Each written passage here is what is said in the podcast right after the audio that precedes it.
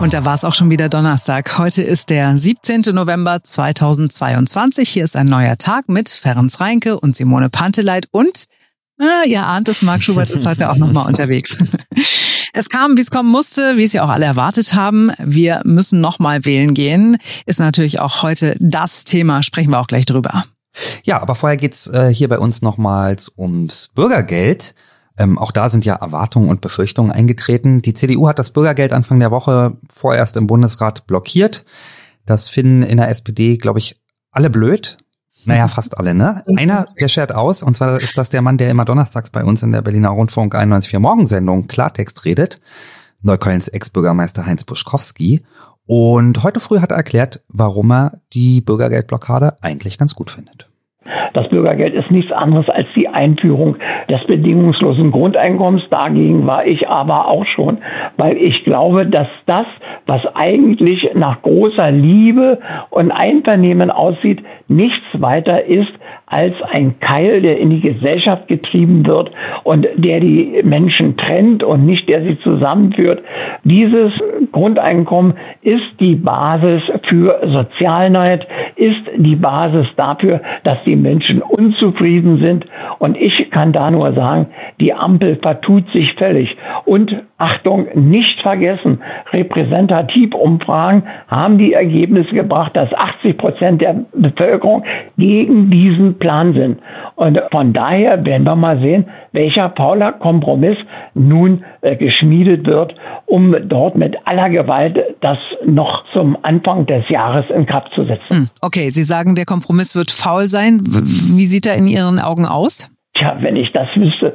Aber es wird ein Paula-Kompromiss sein, weil es gibt kein Einvernehmen zwischen den beiden Positionen. Die einen sagen, wer ackert und schindert, muss mehr Kohle in der Tasche haben als jemand, der nur zum Rathaus rennt und sagt, reich mal die Kohle rüber.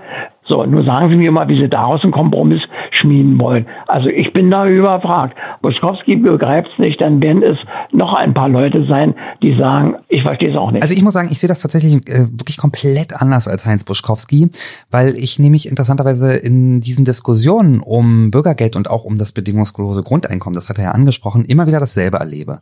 Wenn man mit Leuten spricht, die arbeiten gehen, dann sagen die einem beim Bürgergeld oder beim bedingungslosen Grundeinkommen, um Gottes Willen, nee, das dürfen wir nicht einführen, weil dann will keiner mehr arbeiten gehen, wenn er das Geld auch so bekommt. Hm. Und wenn man aber dann dieselben Leute fragt, na, wie ist das denn bei dir? Wenn du dieses Geld bekommen würdest, würdest du denn dann auch aufhören zu arbeiten? Dann sagen die, fast immer alle sagen dann, nein, auf keinen Fall, ich würde weiterarbeiten, vielleicht ein bisschen weniger, aber Arbeit ist ja wichtig, die ist sinnstiftend, dann mhm. hat man was zu tun, man will ja in seinem Leben auch was erreichen. Und das ist etwas, was ich überhaupt nicht verstehen kann in diesen Diskussionen, dass das, das ist fast ein bisschen schizophren. Also man unterstellt anderen, Sie mhm. würden nie wieder arbeiten gehen wollen, wenn man sie finanziell unterstützt oder ihnen Geld gibt. Man selber sagt aber, naja, aber wenn, wenn ich das Geld bekommen würde, ich würde natürlich weiter arbeiten gehen. Okay, äh, den Punkt kann ich nachvollziehen. Ich finde es tatsächlich schon schwierig, dass es kaum noch äh, Sanktionsmöglichkeiten gibt. Ne? Für Leute, die mhm. halt wirklich nicht arbeiten wollen. Davon gibt es genügend, wissen wir alle. Mhm. Es sind nicht alle irgendwie krank, es sind nicht alle irgendwie nicht in der Lage, sondern es gibt einfach auch viele Leute in Deutschland, die das System ausnutzen und die nicht arbeiten gehen möchten. Und das finde ich schwierig, dass man die nicht mehr sanktionieren kann. Und dieses Schonvermögen von 150.000 Euro finde ich halt völlig überzogen. Das ist so krass hoch. Also keine Ahnung, was du auf dem Konto hast. Ich habe keine 150.000 Euro mal eben so äh, da liegen auf dem Konto, an Wohl die ich jederzeit rankomme. Ne? Und also deswegen, das finde ich total überzogen. Da müsste man definitiv runtergehen, weil ähm, natürlich, wenn jemand viel Geld angespart hat, dann sollte er da auch ähm, ran müssen, wenn es sonst irgendwie eng wird. Also warum müssen alle Steuerzahler ähm, dafür einstehen und, und das Bürgergeld zahlen und den Menschen unterstützen, wenn er 150.000 Euro auf dem Konto hat? Das finde ich wirklich zu viel.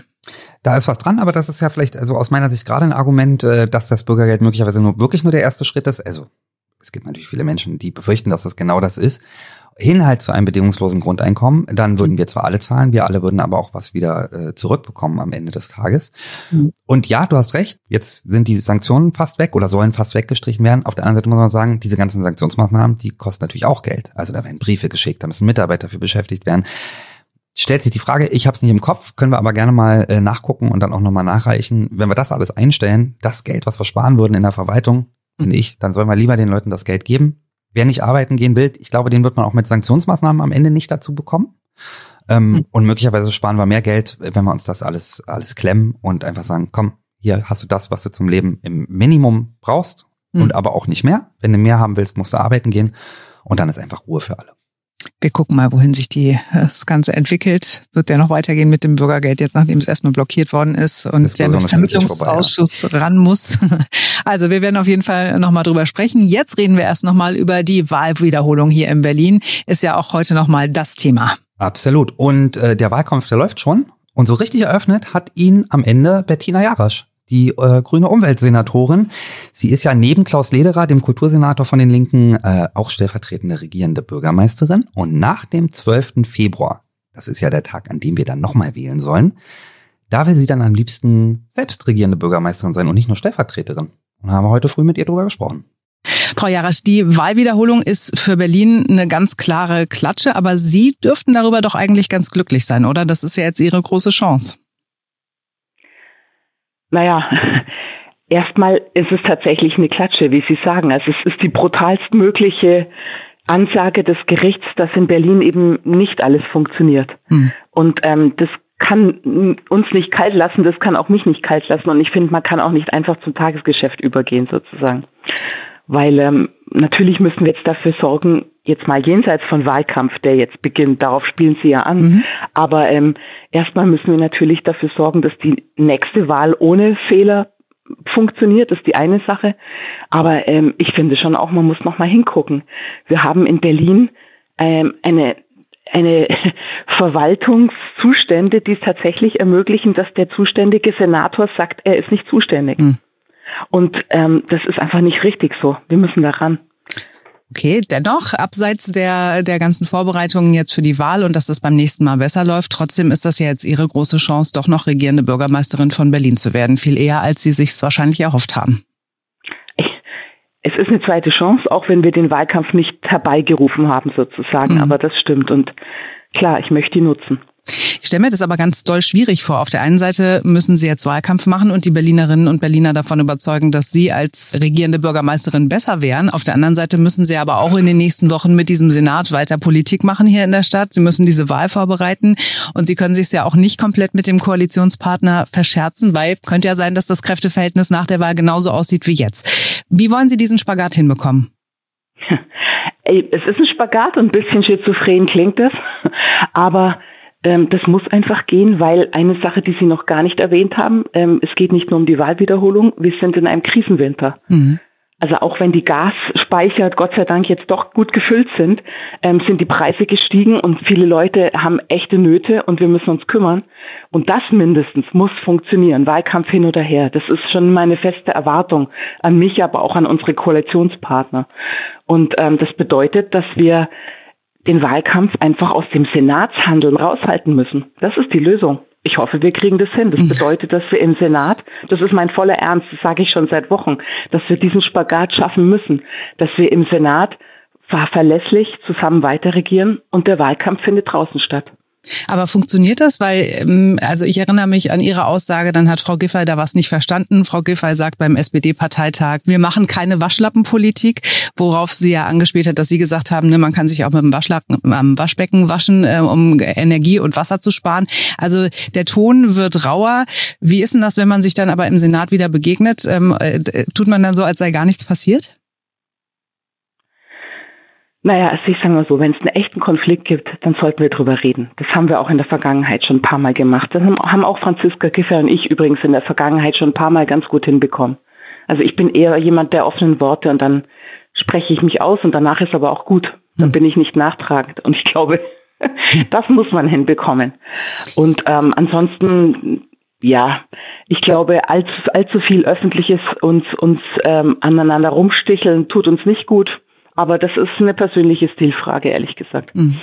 Jetzt hatten Sie ja nur ein Jahr Zeit, um in der Stadt wirklich was zu bewegen. Und so super viel konnten Sie und die Grünen nicht in Gang bringen, der gesamte Senat nicht, um ehrlich zu sein. Oder was würden Sie sagen? Sehen Sie das anders? Was haben Sie in dem knappen Jahr erreicht? Naja, also ungeduldig bin ich auch, genau wie Sie, wie Sie das jetzt sagen. Und ich hätte gerne noch mehr geschafft. Aber es ist natürlich so, dass die Dinge, die Veränderungen, die wirklich was verändern, die sind auf mehrere Jahre angelegt. Also die macht man nicht mit einem Fingerschnipsen. Und äh, was mich im Moment am meisten ärgert, ist, dass diverse Prozesse, die ich auch in meinem eigenen Haus, um Verfahren zu beschleunigen, um Entscheidungen zu beschleunigen oder um zu ganz anderen Entscheidungen kommen zu können, die ich angestoßen habe, natürlich durch den Wahlkampf jetzt erstmal auf Stopp gestellt sind. Wohl oder übel. Das ist ärgerlich. Aber ansonsten finde ich, also in meinem Fall muss ich sagen, wir sind mitten in der Verkehrswende und die Mobilitätswende ist natürlich ein, die ist halt ein Riesenprojekt. Das ist ein gesamter Stadtumbau. Wir wollen ja den Fokus vor allem auf die eine bessere Anbindung auch des Stadtrands ähm, legen. Und dafür sind, ist eine ganze Reihe passiert. Wir, wir haben Taktverdichtungen ähm, gemacht. Es gibt jetzt im Dezember auch im Regionalverkehr nochmal deutlich, deutlich Taktverdichtung, mehr Kapazität. Es gibt jetzt Rufbusse. Wir machen Jelbi-Stationen an den Bahnstationen äh, erstens um die Scooter von den Gehsteigen zu kriegen, aber auch damit die Leute nach Hause kommen, auch ohne eigenes Auto, wenn sie sind, wenn sie aus der Bahn steigen. Und das sind alles Dinge, die, die laufen, die passieren, aber die sind natürlich noch nicht fertig. Mhm. Die Verkehrswende ist das eine. Ich glaube aber, dass das größte Problem der Berlinerinnen und Berliner im Moment, wie Sie schon gesagt haben, der Krisenwinter ist und äh, auch die Klimakleber ne, der letzten Generation. Was wollen Sie anstellen? Was wollen Sie jetzt im Wahlkampf versprechen, um die Leute A gut durch die Krise zu bekommen und B auch äh, um ja die Stadt aus dem aus dieser Geiselhaft der letzten Generation zu bekommen? ich ganz ehrlich, mhm. ich die also, nein, zwei Dinge. Also ich glaube, die größte, ich habe mich jetzt schon ein bisschen gewundert, dass Sie sagen, die Klimaaktivisten sind das größte Problem Berlins. Stimmt, darüber wird gerade am allermeisten diskutiert. Für viele Aber, Leute auf dem Weg zur Arbeit morgens ist das pur, sicherlich ja, ein ganz, ganz, ganz großes Problem. Die kommen zu spät nervt, zur Arbeit, die kriegen eine ja, Abmahnung, die äh, kommen zu spät zu Terminen. Ich glaube schon für viele Menschen in ihrem ganz normalen Alltag auf dem Weg zur Arbeit ist das ein riesengroßes Thema und ein riesengroßes Problem. Mehr als die Verkehrswende. Ja, die ist ja die Lösung. ja, aber also das, das, sagen wir Nein. das Thema, ne, das Thema der der letzten Generation, das ist ein größeres als für die Berliner als im Moment die Verkehrswende, weil es viel mehr ihr persönliches Leben gerade beeinträchtigt. Also, ich sage mal so, äh, dass es die Leute ärgert, wenn sie im Stau stehen, das verstehe ich. Ähm, und wenn Rettungswagen nicht durchkommen, das haben wir jetzt schon viel diskutiert, das kann nicht sein. Und ähm, ich persönlich ähm, ärgere mich da vor allem darüber auch, dass die, diese, diese Form des Protests inzwischen ja die Debatte über das, was für Klimaschutz eigentlich nötig wäre, komplett verdrängt hat. Ja. Also die erreichen mit ihren Protesten ja nicht mehr Klimaschutz und auch keine Debatte über Klimaschutz, sondern eine Debatte über Staus und Strafrecht mhm. und nicht über Klimaschutz. Und das kann überhaupt nicht Sinn der Sache sein. Und insofern ähm, ärgere ich mich auch als Klimaschutzsenatorin. Aber ansonsten kann ich nur sagen, die Polizei arbeitet, die Feuerwehr arbeitet und ähm, die, die Justiz arbeitet übrigens auch. Es gibt hunderte von laufenden Ermittlungsverfahren, jetzt auch die ersten Verurteile langsam, ähm, aber laufende Ermittlungsverfahren und Strafverfahren. Ähm, das dauert seine Zeit, aber ähm, wir haben einen Rechtsstaat und der funktioniert auch. Mhm. Zur Entlastung da muss ich sagen, da haben wir etwas hingekriegt, von dem ich sagen würde, dass, da waren wir, glaube ich, bundesweit die Ersten und da war auch mein Haus dann das Erste, das wirklich liefern konnte.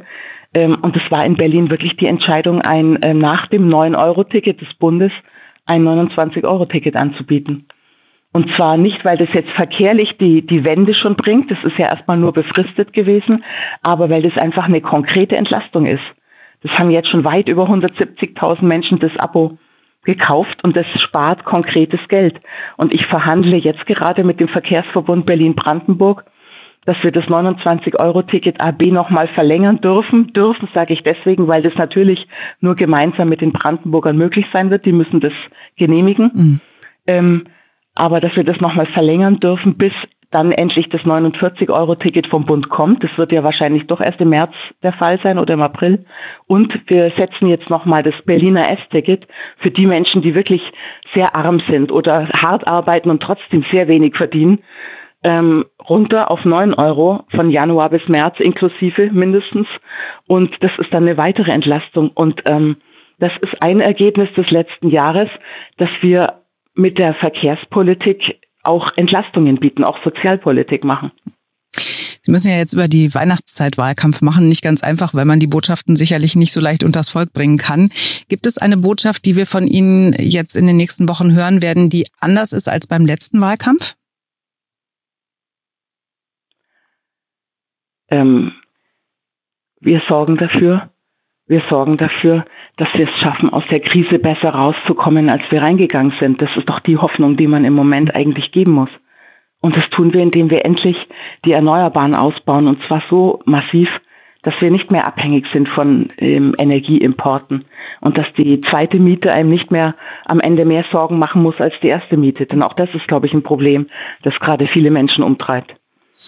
Okay, und der guten Ordnung halber und äh, weil wir uns auf das Ende des Interviews zu bewegen und weil Wahlkampf ist, warum sind Sie eindeutig besser als Franziska Giffey und CDU-Mann Kai Wegner?